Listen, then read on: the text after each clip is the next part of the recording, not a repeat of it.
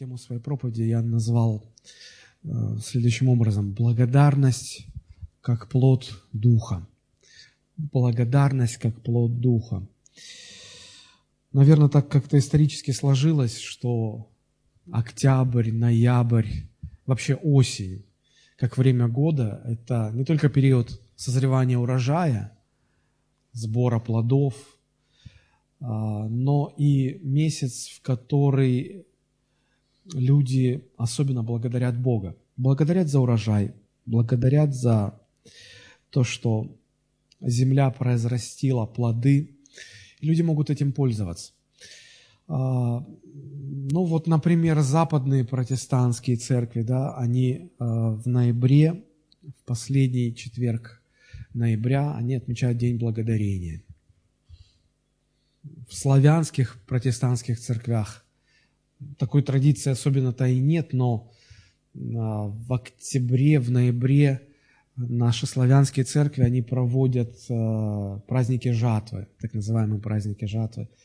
Суть одна, суть та же самая. Мы разные, мы отличаемся. Иногда э, чиновники смотрят на нас, говорят, а вы протестанты, все понятно, вы э, носители западных либеральных ценностей. Нет, друзья. Протестанты западного мира и славянские протестанты – это разные протестанты. Ну, потому что это нормально, мы отличаемся. Помните, если э, мы посмотрим книгу «Деяния», то там э, мы видим, что первая церковь состояла в основном из э, уверовавших во Христа иудеев. То есть они э, были э, раньше приверженцами э, или последователями иудаизма. Когда они уверовали во Христа, они стали христианами. И к церкви также потихонечку присоединялись уверовавшие из язычников. И помните, э, возник конфликт между верующими из язычников и верующими из иудеев. Иудеи, став христианами, они продолжали соблюдать требования э, Моисеева закона. И пытались то же самое навязать э, уверовавшим из язычников. Из-за этого возник конфликт, и там было совещание такое между апостолами, и апостол Петр, встав, сказал, что угодно было Духу Святому и нам не налагать лишних лишнего бремени на уверовавших из язычников, а, чтобы просто они воздерживались от блуда, от крови и от удавленины. И не стали им а, ставить в обязанность соблюдения а, норм Ветхого Завета. И те, и те были христианами, и те, и те были уверовавшими. Но разница в культурах, разница в обычаях, в традициях, все-таки накладывает свой отпечаток. И я хотел бы сказать, что все-таки мы очень сильно отличаемся. А, славянские протестанты сильно отличаются от западных протестантов. Там другие ценности, другие обычаи, другая жизнь. Не знаю, можно долго спорить, плохо это или хорошо, но мы другие. И я очень хотел бы, чтобы, конечно, в нашем лице государство видело не опасность какую-то, что вот мы не православные, и поэтому кто знает, чего от них ждать. Чтобы вот хочется, чтобы мы на деле своей жизнью доказали, что мы нормальные люди, что мы э, трудолюбивые, верные, мы не врем, не обманываем, э, мы переживаем за свою страну, мы хотим блага своему городу, своей стране. Мы почитаем власть. Мы уважаем э, людей разных э, вер, культур, традиций, национальностей. И в целом, я думаю, что ну, любой правитель страны, э, наверное, всегда хотел бы иметь а, в качестве своего народа именно таких людей. Поэтому я верю, что а, люди, уверовавшие во Христа, а, живущие по священному писанию, это благо для своего государства, для своей страны, для своего народа. Хорошо, это куда-то немножко в сторону отклонился. Но мы, мы сегодня поговорим о благодарности, поскольку осень, заканчивается уже осень, да, и стоит все-таки об этом поговорить. И поговорить не просто о благодарности как таковой, а поскольку весь этот год мы уделяем пристальное внимание а, работе Духа Святого в наших сердцах, в наших жизнях, хотелось бы как-то связать эти два момента в одно целое и посмотреть на благодарность именно как на плод Духа Святого, как результат работы Духа Святого в сердце человека. Давайте мы прочитаем очень известное место из послания к Ефесянам, 5 глава, с 18 по 21 стихи. Ефесянам 5, 18. Читаю. «И не упивайтесь вином, от которого бывает распутство, но исполняйтесь духом, назидая самих себя псалмами и славословиями, и песнопениями духовными, поя и воспевая в сердцах ваших Господу, благодаря всегда за все Бога и Отца во имя Господа нашего Иисуса Христа, повинуясь друг другу в страхе Божьем».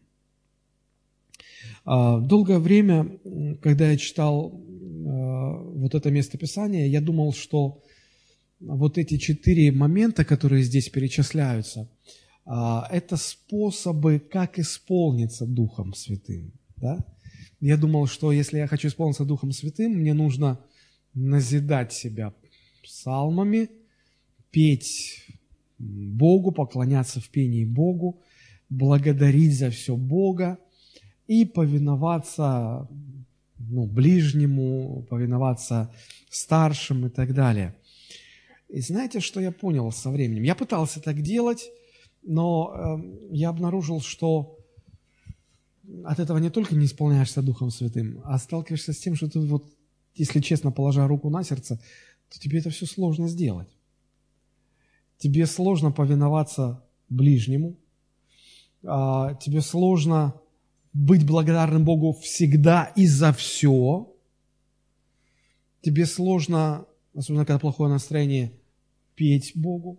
Даже здесь, в церкви, когда мы собираемся и поем, вроде бы и место, и время, и случай все способствуют. И то немало людей, которые, если на них со сцены посмотреть, кажется, что у них страшное горе, что что-то случилось.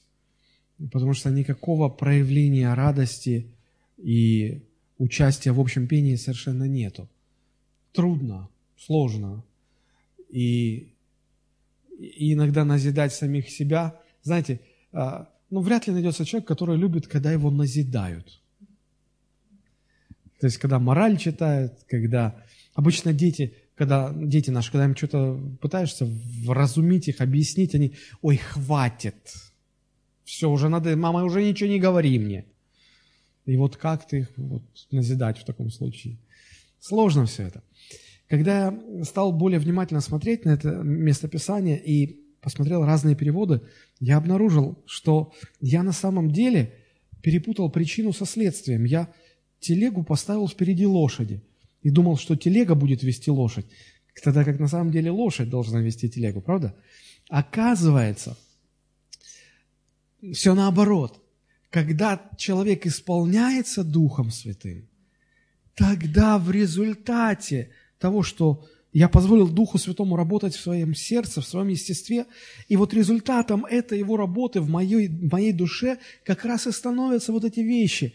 Я могу и, и себя, и других назидать Словом Божьим. Мне хочется петь Богу, мое сердце поет. Мне это хочется. Я так радуюсь, когда э, мои дети в душе поют песни, которые мы здесь поем. Потому что долгое время я был в церкви, в которой пели песни, которые а, за стенами церкви мне не хотелось ни слышать больше, ни тем более петь их самому. А, но мы их пели Богу. А, и когда я слышу, как мои дети в душе поют, давайте славить Бога, давайте славить, я радуюсь. Вот серьезно, мне хорошо. То есть это на самом деле, вот это от сердца идет. Это, это по-настоящему все. Вот. И, и вот тогда действительно в сердце будет рождаться благодарность Богу всегда, в любых обстоятельствах и за все. И тогда и повиноваться друг другу будет легко. То есть, по сути, вот эти четыре, а, четыре вещи – это результат работы Святого Духа в нашем естестве. Хотя нигде в Библии вы не найдете, что благодарность – это плод Духа Святого, но по факту это так и является. Это так и есть. И вот смотрите, конечно, все эти четыре вещи очень важны, но у нас не хватит времени сегодня все четыре рассмотреть. А, мы посмотрим сегодня на благодарность. Вот видите, 20 стих. «Благодаря всегда и за все Бога». А, вот только на этом сегодня сосредоточим свое внимание. Может быть, если Бог даст, когда-нибудь коснемся других вещей.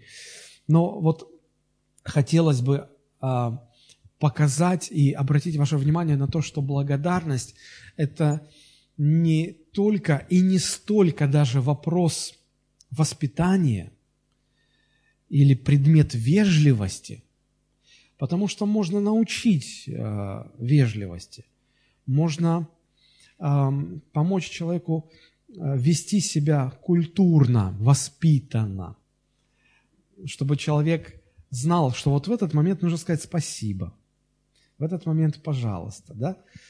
Но это слова благодарности, а вот в сердце благодарность, вот она будет или нет, потому что настоящая благодарность это, это нечто большее, чем просто вежливость.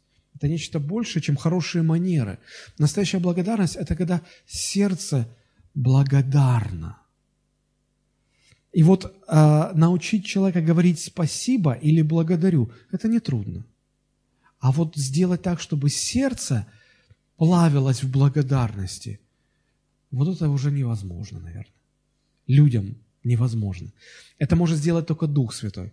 Когда мы покоряем себя Святому Духу, Он может сделать наше сердце благодарным Богу всегда и за все.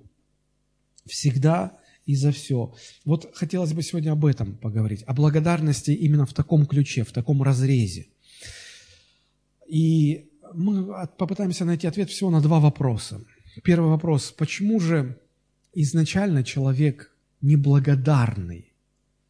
Почему вот детей приходится учить благодарности, быть благодарными? Почему мы изначально, вот знаете, как э, в технической литературе э, говорится, что вот э, режим по умолчанию у человека – это неблагодарность. Вот ты такой достаешь человека разумного из коробки, и там по умолчанию включена неблагодарность. Почему так? Да? И второй вопрос, мы попытаемся найти на него ответ. А, наверное, звучал бы, сформулировать можно таким образом. Каким образом Дух Святой производит в человеческом сердце благодарность Богу всегда и за все? Итак, начнем с первого вопроса. Откуда в человеке а, вот по умолчанию стоит режим неблагодарности? А, пока у меня не было детей, я не, не задумывался об этом, но когда у меня появились дети, я невольно стал задавать себе вопрос, почему мне приходится детей своих постоянно учить благодарности? Почему приходится учить их говорить спасибо? Не, я не к тому, что, что мои дети плохие. Нет, все дети такие. Я такой был. Меня мама дрессировала так, что я говорил спасибо, когда нужно и когда не нужно. Внутри у меня ничего не было, ну просто я понимал, что если я так не скажу, мама на меня посмотрит, и мне лучше мне уже сказать, малой кровью отделаться. Вот. А согласитесь, если пофантазировать, как было бы здорово. Вот ребеночка к груди э, подносит мама, он так покушал, и спасибо. Так нет же, он больнее еще надкусит, чтобы мама аж всем своим внутренним миром прочувствовала, что вот ребенок поел, хочет еще. Вот. А, по факту наоборот, родители постоянно поражаются, насколько дети неблагодарны, вот сами по себе. Почему они все воспринимают как должное. Иногда дети говорят, родители, а вы что, забыли, что вы должны? И иногда особо грамотные начинают там закон приплетать. А вот вообще по закону родители должны заботиться о детях, их кормить, им покупать одежду. Я так иногда... А, вы сразу поняли, что это мои дети, да? А, я иногда говорю, а можно мне, пожалуйста, номер федерального закона, параграф и статью, и пункт, ну, чтобы уже я вот просто тыкните меня носом в этот закон, чтобы я его исполнял. Вот. И тут, конечно, конфуз некий возникает, потому как, наверное, это моральный закон, а не юридический. Хорошо.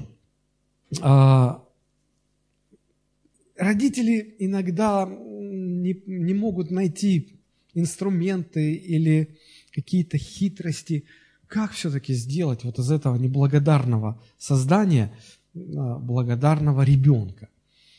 И, наверное, не я один приходил к такому пониманию, что вот, вот, вот это как-то, наверное, невозможно. А, выдрессировать их, а, чтобы они были вежливыми, можно. Можно, используя различные рычаги. Но добиться, чтобы в сердце они были благодарными, к сожалению, это людям не под силу. Почему так? Да потому что для человека, в котором живет греховная природа – а, совершенно естественно быть неблагодарным. Вот почему в нас по умолчанию стоит режим неблагодарности. Человек, живущий без Бога, для него совершенно естественно быть неблагодарным. Наверное, потому что настоящая благодарность, благодарность в сердце – это всегда результат а, работы Святого Духа в человеческом естестве. И если не было этой работы, то и сердце не будет благодарным. Нет, это, а, вы скажете, да нет, неверующие тоже могут быть благодарными. Может быть, когда это выгодно, или когда там пересекаются какие-то интересы, да. А в каких-то отдельных случаях, когда уже, ну, просто, ну, невозможно отрицать, что вот кто-то что-то для тебя сделал. Но быть благодарным всегда и за все, как мы вот тут читали, благодарить всегда и за все, вот это точно никто из неверующих не, не может этим похвастаться. А, давайте попытаемся, если это возможно, разложить благодарность на какие-то составляющие элементы. Из чего складывается благодарность? С чего начинается благодарность, как вам кажется? Ну, вот представьте, представьте, если а, вы что-то хотели на день рождения – да, и вам а, дарят подарки, дарят, дарят, и вы, и вы пока не разворачиваете, ну, при гостях неудобно. Если бы не гости, мы первое, что бы сделали, начали разворачивать, а так мы понимаем, что, ну, как бы делаем вид, что, ну, как главное внимание, ага, сейчас. А вот, как только гости уходят, сразу мы конверты разворачиваем, коробки раскурочиваем. И вдруг вы сидите э, посреди этих всех раз, раскуроченных коробок, и вы понимаете, что то, что вы хотели, вам не подарили. У, у вас в сердце рождается желание сказать спасибо. У меня дети иногда так говорят, ну спасибо, папа. Да, такое бывает. Но что-то мне подсказывает, что это не от великой благодарности сказано спасибо. Вот. А с другой стороны, если, помните, как в, в мультике «Малыш и Карлсон», Малыш так хотел собаку, и вот когда ему подарили собаку, он бросил этого Карлсона, Карлсон обиделся, трагедия. Вот. И, а малыш, собака, я так хотел, ой, все. То есть, когда вы получили, что хотели, вы удовлетворены, вы довольны, вот согласитесь, тогда рождается желание сказать спасибо, тогда благодарность как бы сама собой появляется. То есть, я, наверное, не ошибусь, если скажу, что благодарность начинается с удовлетворенности тем, что у нас есть. Вот у нас что-то есть, и мы этим довольны. Это отправная точка. Правда? Давайте будем дальше идти, размышлять. А, когда у вас что-то есть, и вы этим довольны, Наверное, следующая составляющая благодарности – это все-таки осознание того, что кто-то вам дал это, помог с этим. Это уже сложнее, конечно, а, но иногда приходит осознание, что это не потому, что я такой хороший. Но вот как, когда Бог наделил красотой девушку, и однажды, наверное, мне так очень хочется верить, к ней приходит понимание, что она такая красивая не потому, что вот она такая, а потому что Бог ей дал. То есть вторая составляющая благодарности – это признание заслуги того, кто тебе дал то, что ты имеешь, и то, чем ты доволен. Правда? Удовлетворенность тем, что у тебя есть, понимание, что кто-то тебе это дал, это, это не только твоя заслуга, а может быть вообще не твоя заслуга, и ты признаешь заслугу другого человека. И когда ты понимаешь и признаешь эту заслугу, согласитесь, в сердце рождается какая-то ответная реакция. Ну, по крайней мере, хочется э, сделать добро этому, тому, кто, чью заслугу ты признаешь. Это еще не факт, сделаете вы его или нет, но, но хочется. Правда? Вот. А, это, наверное, третья составляющая благодарности. Сначала идет удовлетворение от того, что есть, потом признание заслуги того, кто тебе дал то, чем ты доволен. И третье – это у тебя рождается в сердце а, ответная реакция, желание какое-то добро сделать, что-то хорошее сделать. Помните, как детский мультик? Там медвежонок бегал и дарил ромашку. Это тебе за что? Не за что, просто так. Мне просто так, и пошла ромашка гулять дальше. Вот. Э, ответная реакция всегда рождается. Ну и самые сознательные, все-таки это ответное намерение сделать добро, все-таки воплощают в каких-то конкретные практические дела, правда? И вот это, наверное, четвертый шаг. Практически выразить вот это намерение сделать добро тому, заслугу которого я признал, имея то, чем я доволен. Такая сложная конструкция. Итак, вот четыре элемента или четыре составляющих благодарности. Удовлетворенность тем, что имею, признание заслуги того, кто мне дал то, что я имею, ответное желание сделать добро тому, чьи заслуги я признал, и все-таки а, не остановилось только все на намерении, все-таки я практически что-то сделал, воплотил в форму практических действий. Это желание сделать добро. А, я попытался вот так вот, а, ну, большими мазками, упрощенно описать вот этот сложный какой-то химический процесс рождения благодарности в человеческой душе – вот мне кажется, что в нас именно по такой схеме а, рождаются какие-то а, мотивы благодарности. К чему я все это говорю? Знаете, Библия нам прямо с самого начала, с третьей главы книги «Бытие», рассказывает о самой большой катастрофе, которая случилась с человечеством – Люди на протяжении столетий тысячелетий переживали страшные большие катастрофы. К огромному сожалению, на прошлой неделе тоже наша страна пережила ужаснейшую катастрофу, когда разбился самолет, больше 200 человек. Мы как раз были в Москве в этот момент, в этот день. Нам на следующий день вылетать, и мы узнаем. Как-то не, эм, не внушает оптимизма эта информация. И уже жена говорит, Олег, давай уже не полетим, давай сдадим билеты, купим на поезд.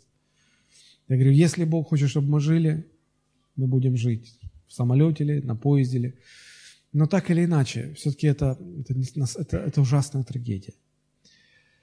Но мы не всегда осознаем, что самая страшная трагедия, которая случилась с человечеством, все-таки это было грехопадение первых людей. А, я попытаюсь объяснить, почему это самая страшная трагедия. Потому что она затронула всех, и она а, исковеркала человеческую душу. Люди стали другими после этого.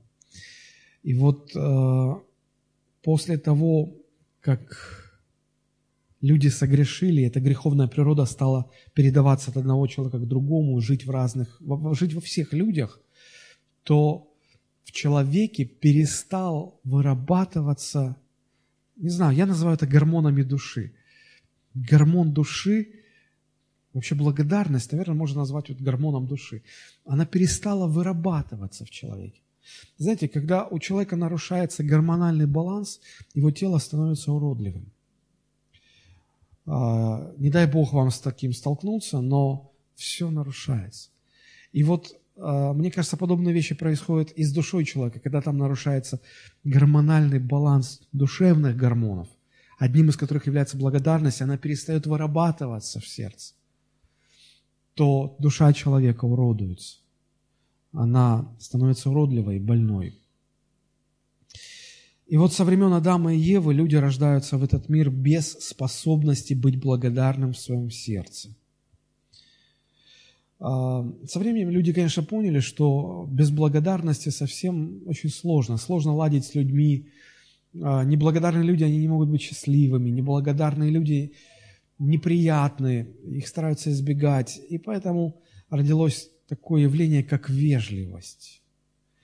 И люди попытались заменить благодарность вежливостью. Иногда это срабатывает, но все-таки проблема остается проблемой. И э, вот в этом послании к Ефесянам во второй главе, в, в первых стихах апостол Павел очень, очень э, точно описывает, что изменилось в человеке после грехопадения – каким он стал после грехопадения. Давайте мы посмотрим. Ефесянам, 2 глава, первые три стиха.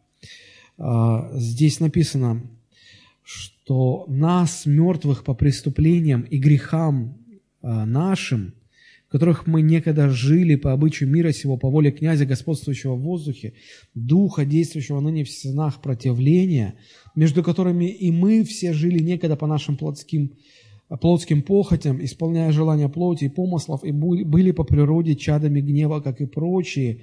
Бог воскресил. И там мы коснемся четвертого стиха. Но посмотрите, здесь, описывая мертвость человека в его грехах, он физически-то жив, но внутри он мертв, он отделен от Бога. И как точно апостол Павел описывает э, состояние мертвого внутри греховного человека. И он, он здесь приводит три основные характеристики греховной природы человека. Посмотрите, они, может быть, так не ярко здесь выражены, но я попытаюсь их вычленить отсюда. Посмотрите, а, он говорит здесь о том, что а, люди, а, мертвые по своим грехам, жили по воле духа бесовского – который действует в сынах противления. Кто такие сыны противления? Это люди, которые противятся Богу. Люди, э, которые не верят в Бога, они не нейтральны по отношению к Богу.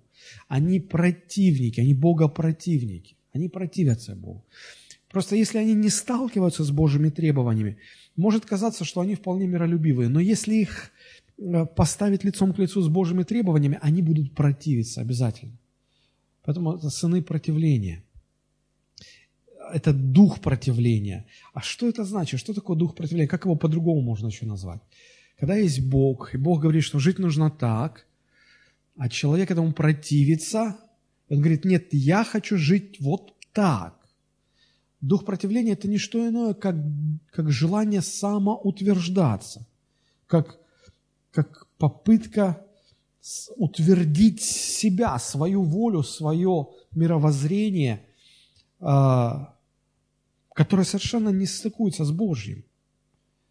Итак, первая характеристика греховной природы человека – это самоутверждение. Люди стараются утверждать самих себя, а, подчеркивая тем самым свою независимость от Бога. Знаете, иногда говоришь вот человеку, ну, не надо сейчас вот это делать, не надо. Одень шапку, ну, простудишься, сейчас погода такая. А я не одену. Знаете, вот дети, а я вот не, а я вот... И вот постоянно такой, ну тебе же добра желаешь, тебе никто не пытается там диктовать там какие-то глупости, о тебе же заботятся, а я нет. Вот это противление, по сути, это есть самоутверждение. Человек говорит, я лучше знаю, я не заболею. Вот я знаю лучше, чем родители. Это самоутверждение. Вторую характеристику, которую мы тут встречаем, когда читаем слова, между которыми и мы все жили некогда по нашим плотским похотям. Похоть, слово похоть – это сильное-сильное желание, страстное желание, очень сильное, практически ну, невозможно сопротивляться такое сильное желание. Плотское, не в плане, что это желание физического тела, а, хотя и это иногда туда входит. Под словом «плоть» всегда подразумевается греховная природа человека. То есть это страстные желания греховной природы. А какие это желания? Быть первым, а, стремиться к тому, чтобы все было по-моему, чтобы мне было хорошо, чтобы я переживал удовольствие, удовлетворение и так далее. Вот это, э, что это как не самоугождение? Плотские похоти, стремление угождать себе, самоугождение, а, желание все время получать удовольствие. Это вторая характеристика греховной природы, природы человека. И третья, мы здесь встречаем э, третью характеристику, когда читаем такие слова. «Исполняя желания плоти и помыслов». Желание. Здесь это слово отличается от слова «похоть». Похоть – это сильное желание, можно сказать, это просто желание. Но чаще всего вот это греческое слово, которое на русский перевели как желание, чаще всего оно переводится как намерение или воля или э, мнение человека. То есть, скорее всего, здесь речь идет о, э, о, о, о том, что человек имеет на все свое мнение, и он считает, что вот это мнение, оно самое правильное. И все должны согласиться с этим. А, по-другому это качество можно назвать как стремление к самовозвышению. Исполняя желание плоти и помыслов, то есть поставить себя выше всех, выше других, свое мнение самым правильным считать.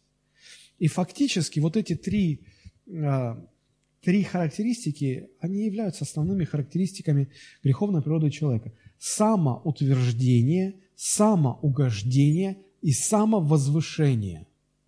Вот эти три «само».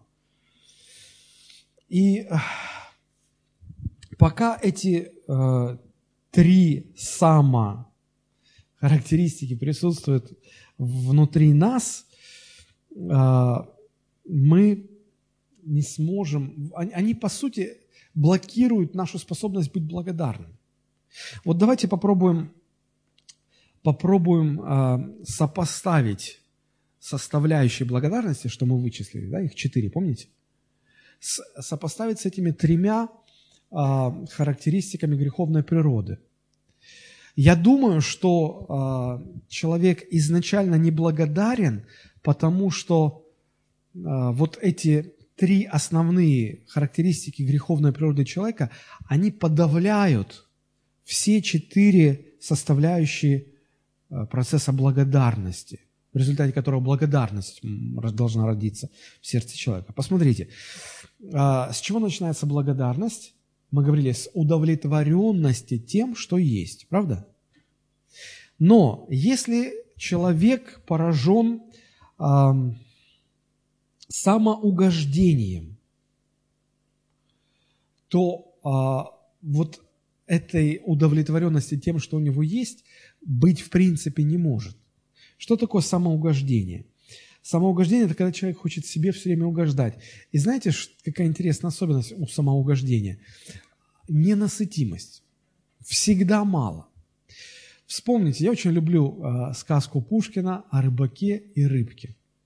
А, когда повезло старику, и он поймал золотую рыбку, старуха имела очень скромное вначале желание, правда ведь? Ну, корыто дырявое, и пусть рыбка даст новое, как из магазина, вот только что со склада, новое корыто. Все, больше ничего не нужно. Так, как женщины. Я ничего не хочу. только сумочку, платьице, отдых на островах. А так нет, ничего не хочу больше. И, и вот э, началось это с простого, просто новая корыто, да? Но поскольку внутри это самоугождение, оно, оно же не дает насытиться. И когда старуха получила корыто, потом что нужно было? А? Да, уже избу, потом еще статус какой-то, потом то. И потом уже дошла до того, что уже все есть, желать нечего. Казалось бы, что еще можно пожелать? Нет, она придумала. А вот чтобы сама золотая рыбка была у нее на посылках. Да, совершенно верно. Вот это вот самоугождение, оно до дурости доводит человека, потому что человек не насытим. Вспомните, как вы раньше хотели... А, я помню, когда мы только поженились а, с Ириной, и мы хотели жить отдельно от родителей, мы искали квартиру, и нам казалось однокомнатная, с маленькой кухней, а кухня, ну как вот сказать, что, что значит маленькая? А, это когда ты становишься в центр кухни, и не сходя с места, рукой можешь дотянуться до любой стены. Вот это наши родные кухни. Вот. И нам казалось, казалось это хоромы, вот райское, просто что-то отдельно. Там эта комнатка 15 э, квадратов, это кухонька 5 квадратных метров. И казалось бы, ну, о, Господи, спасибо тебе. Мы сейчас живем в трехкомнатной квартире, мы снимаем ее, это не наше.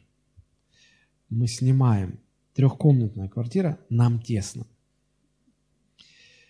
Дети говорят, я хочу отдельную комнату. Я хочу то, я хочу, я сам подумал тоже, я, я тоже хочу себе отдельную комнату.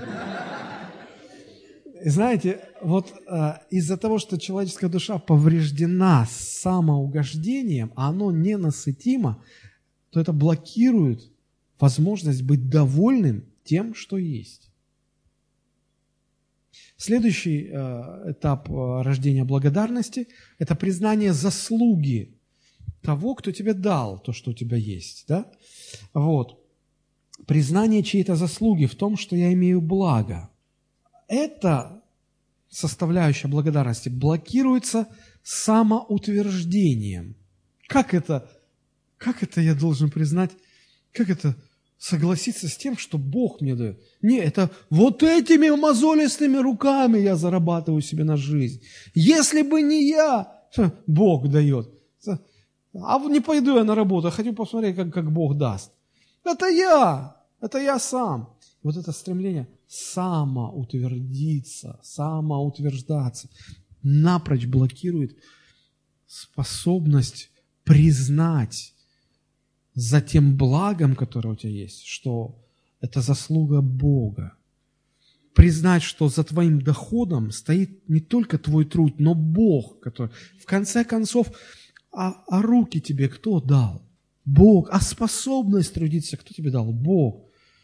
Знаете, как а, есть такой рассказ смешной, а, когда человек с Богом встречается, и человек говорит, Бог, а я тоже могу сотворить человека. Господь говорит, ну, давай попробуй. А все очень просто. Как ты сотворил? Ты же из грязи сотворил. Все очень просто. Берем грязь, и Господь говорит, стоп. Грязь – это моя.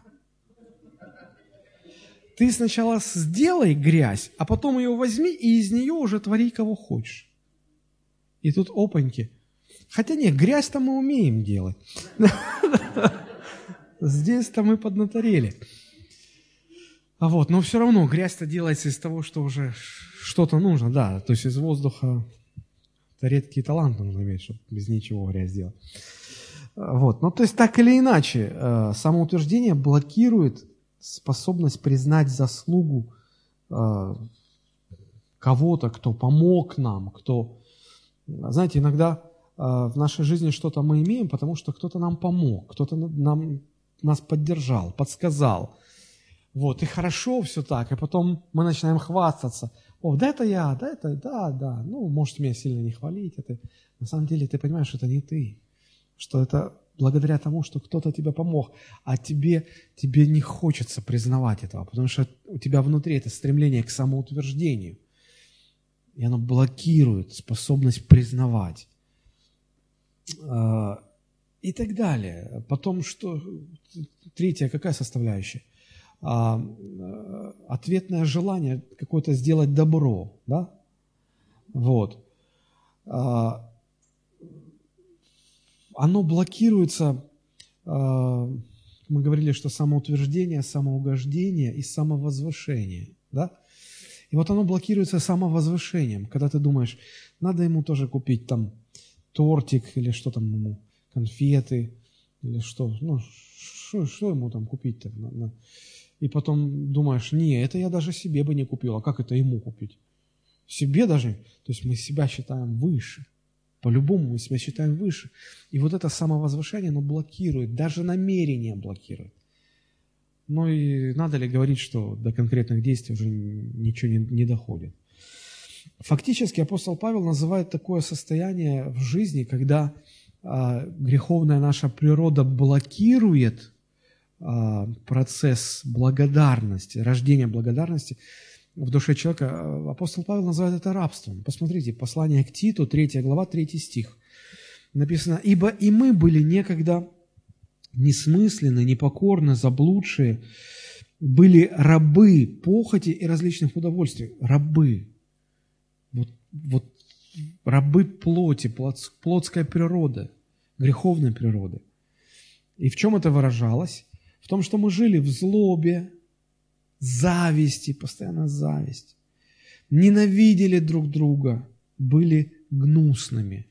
Вот это слово русское «гнусный», неприятный, противный. Вот неблагодарные люди, они противные. Правда С ними неприятно. Все не так. И мы их сторонимся, мы хотим, не хотим с ними иметь ничего общего. Все их стараются избегать. И вот что делает греховная природа с человеком. Ну и надо ли говорить, что неблагодарные люди, они, э, хотел сказать, редко когда бывают счастливыми. Да, наверное, никогда не бывают счастливыми.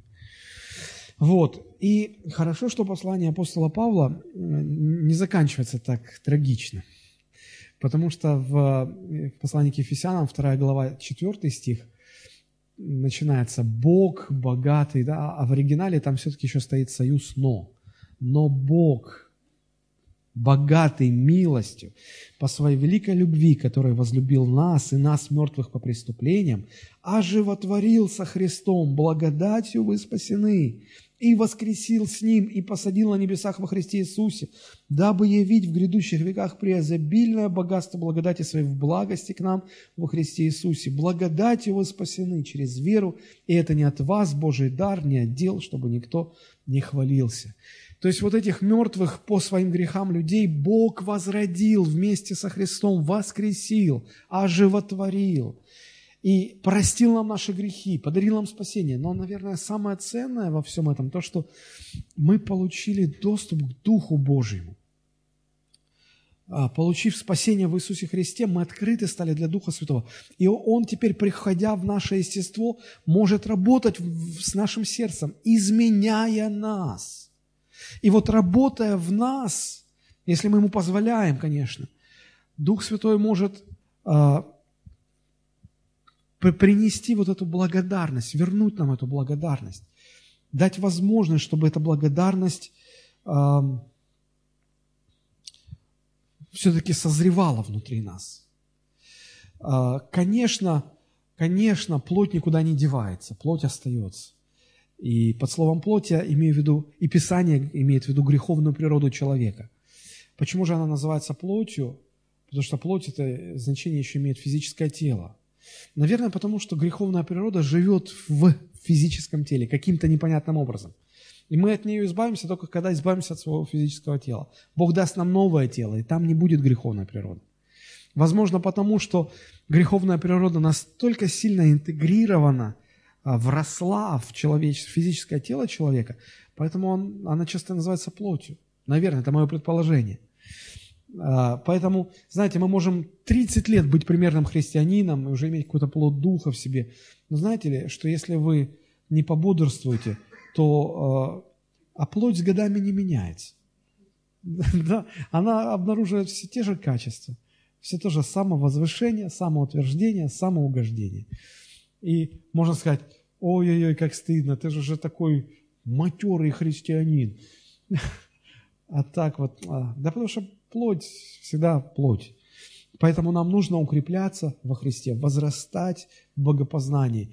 Потому что плоть э, можно только подавить, умертвить. Писание говорит, умершляйте дела плотские. Как умертвить?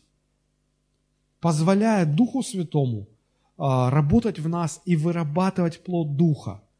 Либо то, либо то. Чем больше я открыт для Духа Святого, тем больше Он меня преображает. И тем больше плода Духа во мне. Чем меньше я допускаю Святого Духа в, в, в свое сердце, тем больше плоть проявляется во мне. Вот. И э, посмотрите, мы все-таки вернемся к основному нашему месту Писания, 5 глава Ефесянам, 18 стих когда апостол Павел говорит «и не упивайтесь вином». Конечно, это место Писания уникально, потому что большинство неверующих людей его цитируют на свой лад. Они говорят, ну как же, в Писании написано «пейте, но не упивайтесь». Где они это нашли? Там вначале нет «пейте», там сразу идет «не упивайтесь». Там сразу написано «и не упивайтесь вином, от которого бывает распутство. Это еще синодальный перевод так щадящий перевели, от которого бывает. Ну, типа, иногда бывает, иногда не бывает. От него всегда бывает. В оригинале этого нет, бывает. В оригинале написано, не упивайтесь вином, от которого, которое и есть распутство. Да, и смотрите, но исполняйтесь Духом Святым. Апостол Павел почему-то противопоставляет здесь вот эти два состояния. Первое состояние, когда человек упился вином, и он находится под контролем алкоголя. А вот это состояние противопоставляется состоянию, когда человек а, наполнен, напоен Духом Святым и находится под контролем Святого Духа, исполнен Духа Святого. Почему эти два состояния противопоставляются? Потому что в них есть что-то очень похожее. Попытаюсь объяснить. А, когда человек находится под действием алкоголя, что делает алкоголь в организме человека? Ну-ка, специалист. Свобода. А, ну, ученые говорят, что алкоголь блокирует а, определенные участки мозга, отвечающие за кон- самоконтроль и координацию движений. И вот когда человек напился, он нах- находится под, под контролем алкоголя, и э, алкоголь э, блокирует способность человека контролировать себя. И что мы видим? Э, пьяный человек, у него развязан язык, распущены руки, ну, они уже не туда лезут, куда надо. И, и поскольку алкоголь подавляет способность ориентироваться в пространстве, блокирует, человек, э, язык заплетается, а уже координация движения нарушена, потому что алкоголь блокирует это все. Да? Вот. И поэтому в состоянии алкогольного опьянения человек позволяет себе то, чего никогда бы не позволил в состоянии самоконтроля. Смотрите, а алкоголь блокирует определенные участки мозга. Вот подобно этому, когда человек находится под контролем Святого Духа, Святой Дух блокирует действие нашей греховной природы. Поэтому эти два состояния сравниваются и противопоставляются. Я объясню, почему противопоставляются. Но пока что сравнивается. Да?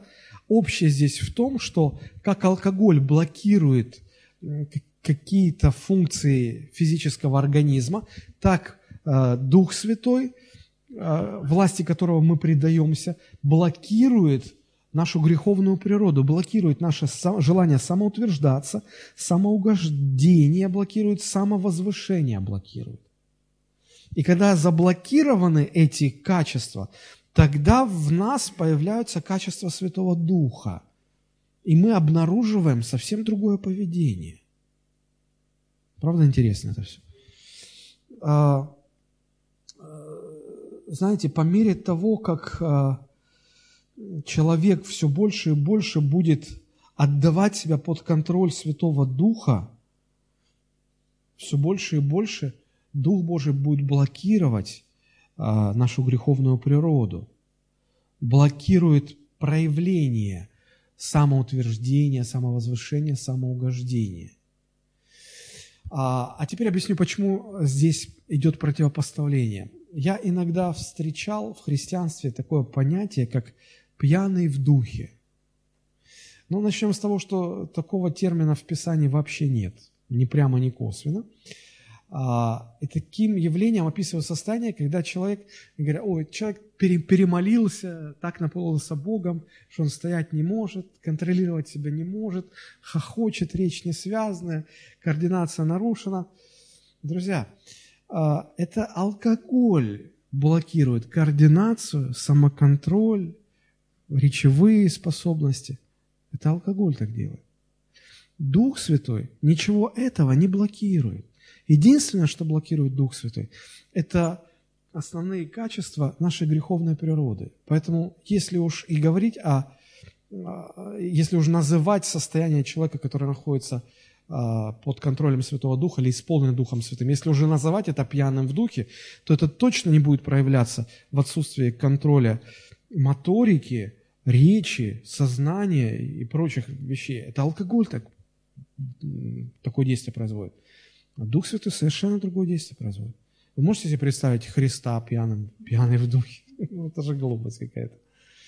То есть, вот почему противопоставляется. Вот почему это не одно и то же. Человек, исполненный Духа Святого, он будет являть в себе качество Бога. Вот, вот, вот что важно. А, итак, мы говорим, что исполнение Святым Духом – это сознательное подчинение своего внутреннего мира Святому Духу.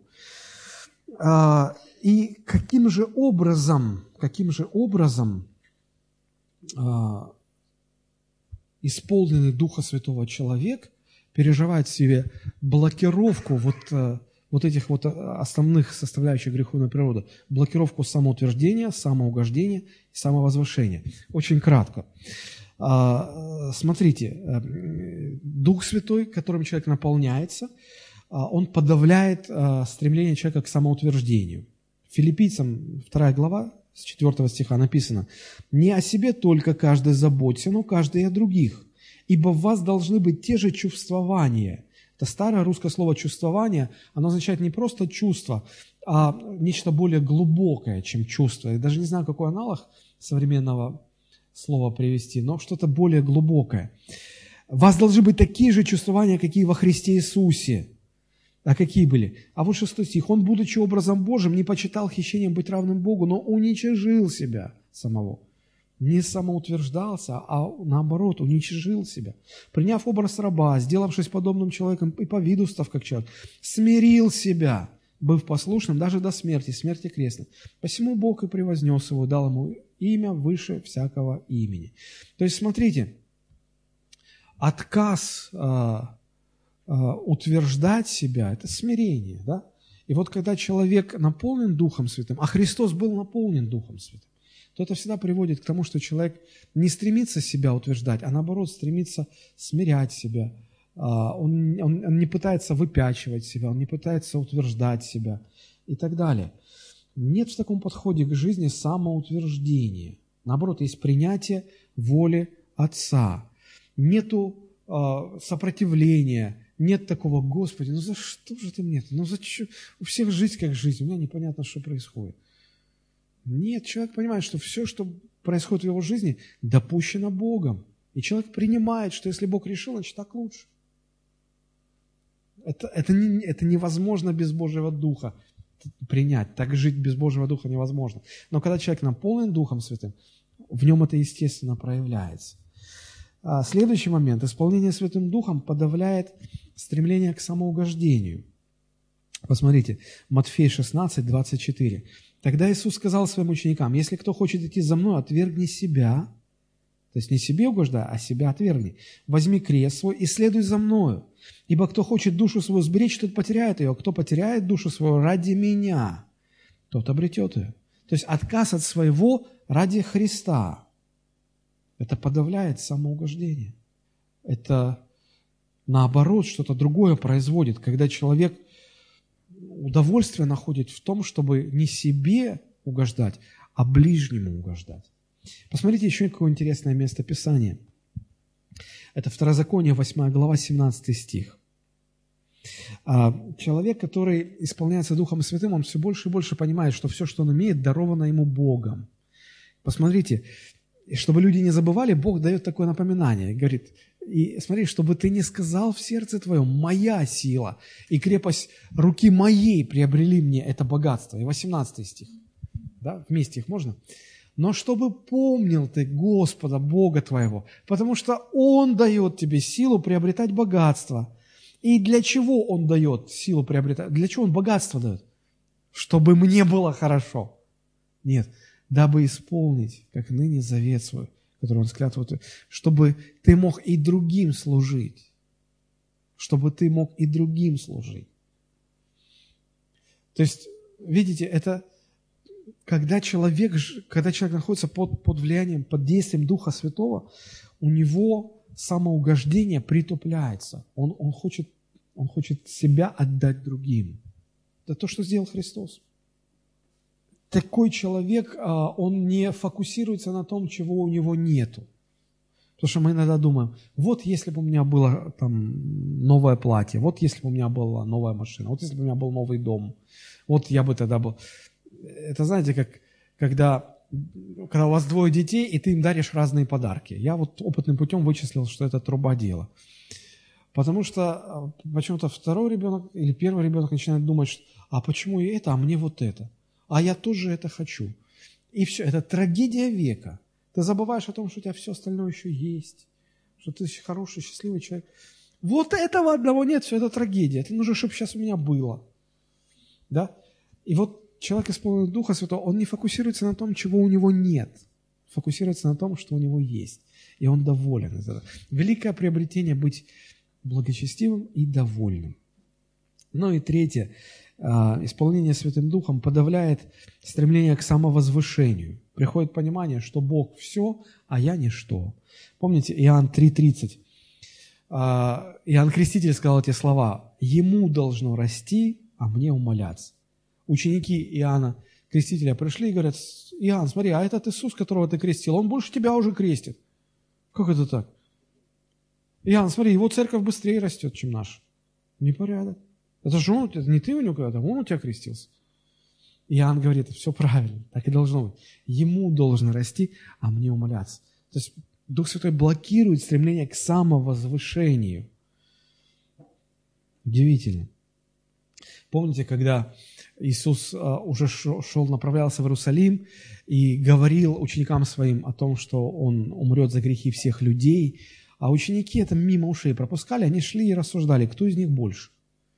Они уже смекнули, что царство будет по-настоящему, а в царстве только два важных места, по правую и по левую сторону. А учеников 12, а мест два. И вот надо же успеть эти два места занять. И они думали, а кто больше, кто достойнее.